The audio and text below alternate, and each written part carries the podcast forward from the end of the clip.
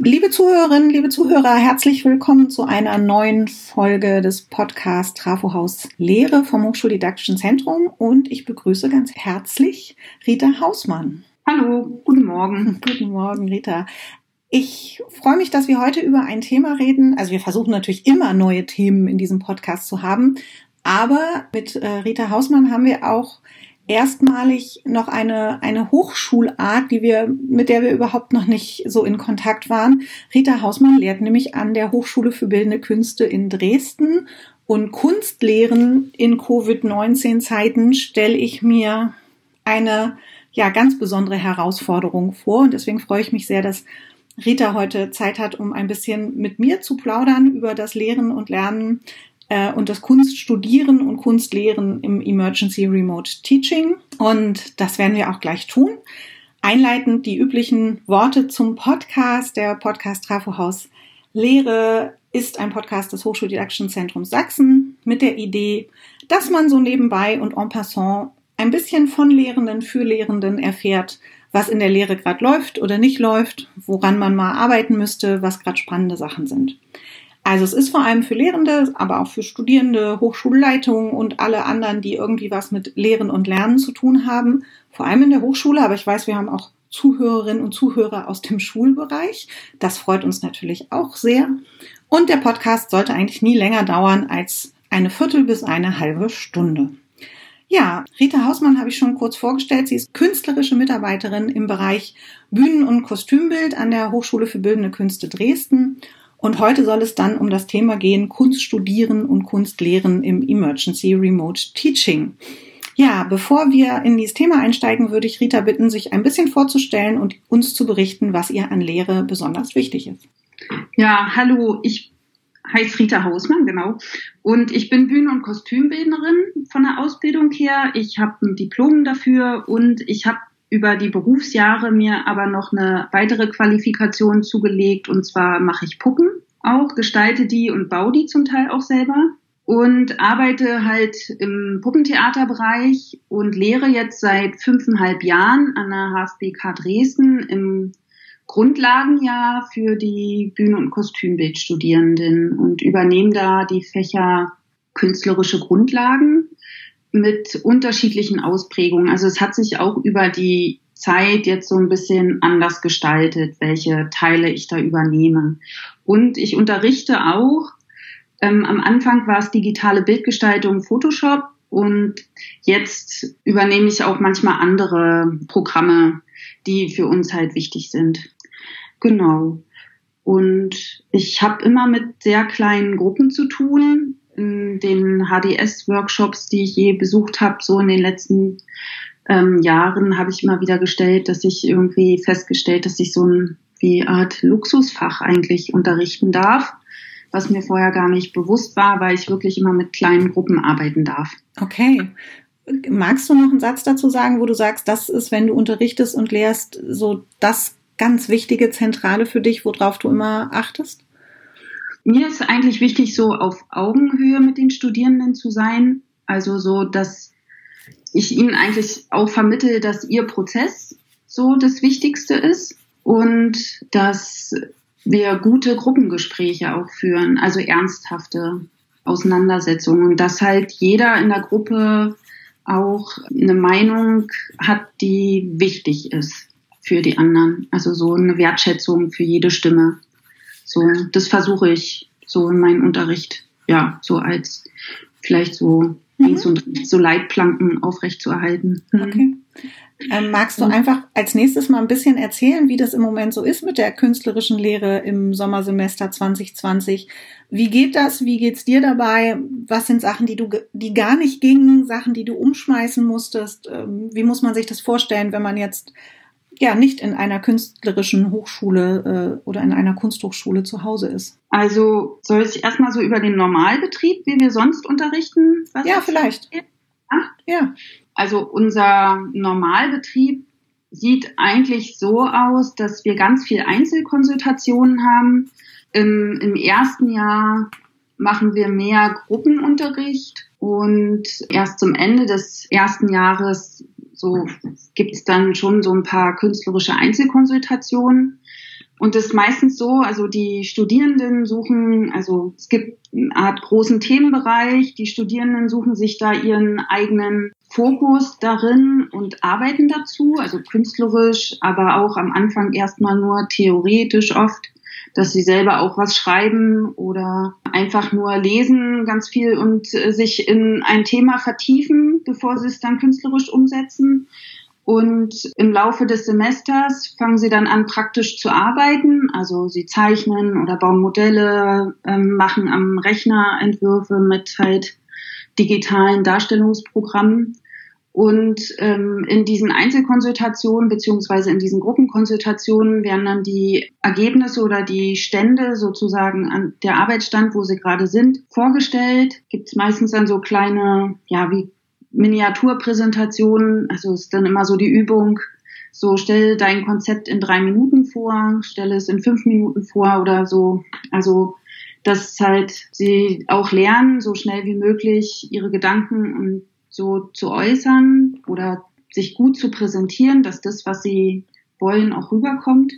Und dann bekommen sie Feedback dazu und dann haben sie wieder eine Woche Zeit, um weiterzuarbeiten. So funktioniert normalerweise bei uns Unterricht.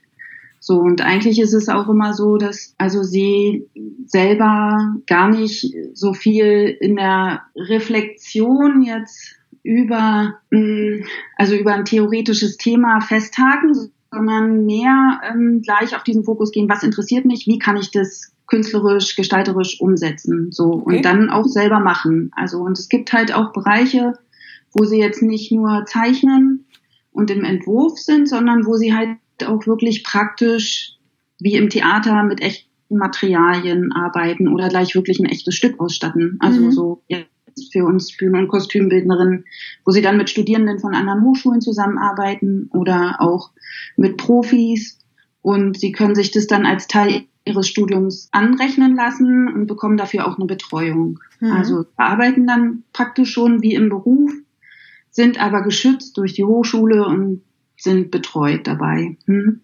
Wie lief's jetzt dieses Sommersemester? Musstet ihr viel umschmeißen? Konntet ihr vieles davon beibehalten? Wie muss man sich das vorstellen? Erstmal für dich als Lehrende, bevor wir dann vielleicht auch versuchen, auch wenn jetzt kein Studierender dabei ist, mal ein bisschen über die Studierenden und deren Perspektive auch zu reden. Hm. Ja, klar. Also wir mussten im Prinzip ganz viel umschmeißen. Also wir haben normalerweise leben wir ja davon, dass wir im Live-Gespräch miteinander sind und auch die Sachen, an denen wir arbeiten, also ohne ein Medium dazwischen vor uns haben und darüber sprechen können. Und das war jetzt alles durch Corona ja nicht gegeben. Wir hatten das Glück an unserer Hochschule, dass wir eine Hochschulleitung hatten, die sehr, ähm, finde ich, verantwortungsvoll mit irgendwie so diesem Studienbetrieb umgegangen ist, zu sagen, wir gucken immer, was möglich ist nach den aktuellen gesetzlichen Bestimmungen und versuchen da dann möglichst irgendwie eine wie Sparvariante oder machbare Variante umzusetzen, so dass wir schon ab Anfang Mai, also im April war alles digital, soweit es irgendwie ging oder es fiel halt aus, weil was nicht digital umsetzbar war, war halt nicht möglich. Ja, klar. Dann ging es eigentlich ab Anfang Mai los, dass Studierende auch wieder praktisch in der Hochschule arbeiten durften unter mhm halt eingeschränkten Bedingungen. Also es gab dann so Auflagen, wie viele Personen sich gleichzeitig in einem der Arbeitsräume aufhalten dürfen. Und dann haben wir halt so ein Konzept entwickelt, dass es wie Art einen Schichtbetrieb gibt in den Ateliers, dass die Studierenden da so Zeiträume haben, die sie untereinander aushandeln können. Und es hat, finde ich, dazu geführt, dass wir jetzt eigentlich ganz gut ähm, im Semester stehen. Also so die Studierenden konnten eigentlich jetzt alle so die meisten Projekte entwickeln. Es gibt so ein paar Kurse an der Hochschule, die sind aber nicht in unserem Studiengang jetzt verankert die halt so übergreifend sind, wo es so ein paar Probleme gibt. Also so der Anatomieunterricht. Irgendwie weiß ich irgendwie, bei dem ist gerade schwierig, weil es eigentlich eine Vorlesung mit 80 anwesenden Studierenden ist. Und da wird halt auch gezeichnet und praktische Sachen gemacht und das halt irgendwie für den Lehrenden gerade irgendwie da ist jetzt gerade die Frage, wie die das lösen. Hm. Ja, da gibt's noch, also wie die das jetzt, jetzt gibt's irgendwie kleinere Kurse, aber dass jetzt alle Studierenden dann am Ende des Semesters irgendwie ihre Punktzahl erreichen, ist noch nicht geklärt. So, da wird gerade noch drüber verhandelt, weil ja. das so eine Mischung ist aus Theorie und Praxis. Genau. Verstehe. Mhm. Ähm, jetzt weiß ich aus Gesprächen, die wir schon hatten oder auch die ich bei euch an der Hochschule hatte oder mit Kolleginnen und Kollegen von dir, es gibt die künstlerisch Lehrenden, es gibt die wissenschaftlich Lehrenden, es gibt ja aber auch Werkstattsleiter zum Beispiel bei euch, die eine ganz große Bedeutung haben und Werkstattsleiterinnen, die also für diese Werkstätten verantwortlich sind. Hm. Wie läuft das denn? Also ich habe das auch so verstanden, dass es ja durch die Werkstattleiterinnen und Leiter immer so eine Einführung gibt. Wie arbeite ich in dieser Werkstatt? Haben die jetzt Videos gedreht, wo sie ihre Werkstätten vorstellen oder wie muss ich mir das vorstellen? Ja, also wir haben das jetzt einmal live gemacht. Also ich hatte, ich stelle mal kurz mein aktuelles Semesterprojekt vor, dann yeah. wird es vielleicht deutlicher. Ich habe für die Studierenden als Grundlage zu Licht und Farbe ähm, mir ein Semesterkonzept äh, erdacht, dass sie halt ein kleines Schattentheater produzieren selber und dass sie dafür Figuren mit einer Lasercut-Maschine ausschneiden. Wir haben eine Lasercut-Werkstatt an der Hochschule und die ist noch ganz frisch und neu. Und mein, ja, für mich war es so ein bisschen der Ansporn, die doch in den künstlerischen Unterricht mit einzubeziehen, damit die Studierenden da mit dem Werkstattleiter und der Maschine in Kontakt kommen und die dann vielleicht im weiteren Verlauf ihres Studiums dann auch intensiv nutzen. Und die Werkstatt ist aber zurzeit jetzt, also auch seit Anfang Mai, unter diesen eingeschränkten Bedingungen nur für zwei anwesende Menschen zugelassen. Und es hätte bedeutet, wir haben neun Studierende im Kurs, dass unser Werkstattleiter jetzt mit jedem einzelnen Studenten, Stud Studentin da vor Ort eine Einführung gemacht hätte, was circa eine Stunde gedauert hätte. Und das war dann irgendwie nicht möglich, natürlich. Hm. So, man hat auch noch viele andere Studierende in der Hochschule zu betreuen. Und dann haben wir mit Hilfe meines Kollegen Paul Bauer, der ist bei uns im Studiengang für technische Fächer verantwortlich, eine Art Zoom-Konferenz veranstaltet in der Werkstatt und haben mit dem Werkstattleiter, mir und Paul Bauer zusammen dann eine Online-Werkstatteinführung gemacht. Also, und da haben wir sehr viel Lob von den Studierenden hinterher bekommen, dass sie da auch ganz gut folgen konnten. Wir hatten da auch mal eine Test, äh, also einen Testdurchlauf vorher gemacht, so dass wir gucken konnten, wo sind die Schwachstellen und haben dann halt mit irgendwie allen unseren Handys und noch so ein, also wir hatten glaube ich dann sechs Kameras oder sowas mhm. parallel laufen um halt diese ganzen Arbeitsbereiche innerhalb der Werkstatt irgendwie gut abbilden zu können. Und dann hat der Werkstattleiter halt eine Stunde für die neuen Studierenden da seine Einführung gehalten und konnte sich damit rechtlich absichern, dass halt die Studierenden dann natürlich weiter unter seiner Anleitung da in der Werkstatt arbeiten dürfen. Und jetzt haben wir halt wirklich Schattenfiguren ja auslesern können. Klasse. Ja, das war das war ein richtig tolles Erlebnis. Schön. Das heißt ja aber auch, das sind vielleicht Innovationen, also sowas. Es hört sich sehr aufwendig an, wie ihr das gemacht habt, aber vielleicht ja. ist es ja trotzdem so, dass man sagt, Mensch, gewisse Teile von diesen Einführungen können wir dann auch irgendwann mal, wenn es nicht mehr Emergency Remote Teaching ist, sondern eher digitales, äh, haben wir vielleicht die Chance, dass da Sachen zu filmen, profihafter zu filmen, als wir das jetzt so auf die Schnelle machen konnten um das dann den Studierenden auch langfristiger zur Verfügung zu stellen. Ich weiß, ihr habt ja auch viele Studierende, die ähm, nicht unbedingt Deutsch als Erstsprache haben. Mhm. Dann ist es ja manchmal auch hilfreich, wenn man weiß, ich kann mir das nochmal angucken oder es gibt einen englischen Untertitel oder sowas. Sowas ist ja auch möglich, äh, da jetzt draus zu lernen und zu sagen, demnächst äh, setzen wir uns dann mal da an das Thema. Ja, ja, also ich habe auch gedacht, irgendwie das ist eigentlich ähm, für uns alle also eine tolle Herausforderung gewesen, weil wir uns damit nochmal andere Arbeitsmöglichkeiten so erarbeitet haben ja. selber, ja. Aber der, also mein größter Dank geht jetzt wirklich da in dem Punkt an meinen Kollegen Paul Bauer, weil ohne den hätten wir das so toll nicht hingekriegt irgendwie. Also da sind meine Fähigkeiten auch irgendwie oder waren an dem Punkt, also er hatte da einen größeren oder schnelleren Zugang und eine Vorstellungskraft, dass das doch möglich ist. Ja. So. Hm. Aber das ist ja auch nochmal ein schöner Hinweis. Du hast das eben schon so, ja, en passant erzählt, ähm, wie wichtig es ist, kollegial da gut zusammenzuarbeiten und sich abzustimmen. Also ne, sowas geht eben nur, ihr wart jetzt mindestens drei Leute, die ich gehört habe, der Werkstattleiter, ähm, dein Kollege Paul und du, die das vorbereitet haben. Und ja, es ist dann auch wichtig, im Team sowas zu machen, weil alleine als Einzelkämpferin wäre das mit Sicherheit nicht möglich. Ja, das stimmt. Aber das würde ich eh für diese ganze Corona-Phase jetzt auch so sagen. Also wir haben innerhalb des Studiengangs was geschafft, was vorher so nie möglich war, dass wir wirklich eine wöchentliche Sitzung hatten ja. für unsere Lehrende. Was also sonst immer irgendwie, ach da, nee, ich Termin hier und so. Und das halt dann regelmäßig jede Woche alle irgendwie da Zeit hatten für eine Videokonferenz, war jetzt auch ein Novum. So, ja, aber das hat dafür dazu geführt, dass halt so ganz viele kritische Punkte, wo man, also wo dann halt auch Frust entstanden ist bei Studierenden, aber auch bei Lehrenden oder so, dann auch schneller geklärt werden konnten. Ja. Okay. Mhm. Das ist auch mal ein schöner Neben Nebeneffekt und ein positiver Effekt. Und vielleicht ergibt es sich, dass äh, man zu solchen Sachen dann auch häufiger greift und sagt, es kann auch, einige sind in Präsenz da und andere wählen sich digital ein oder eine der Podcast-Folgen vor dieser Podcast-Folge ist die mit äh, Antonia Scheukmann, die in Dänemark lehrt und äh, ganz wunderbar berichtet hat, dass das in Dänemark total normal ist, dass Teamsitzungen über Videokonferenztools stattfinden und damit aber auch die Präsenz und Anwesenheit aller anders gewährleistet werden kann. Ich würde gerne noch äh, auf die Frage kommen, vielleicht hast du was gehört, vielleicht kannst du zwei, drei Sätze dazu sagen. Was sagen die Studierenden bei euch an der Kunsthochschule? in Dresden. Wie, wie haben die dir Rückmeldung gegeben, wie es war?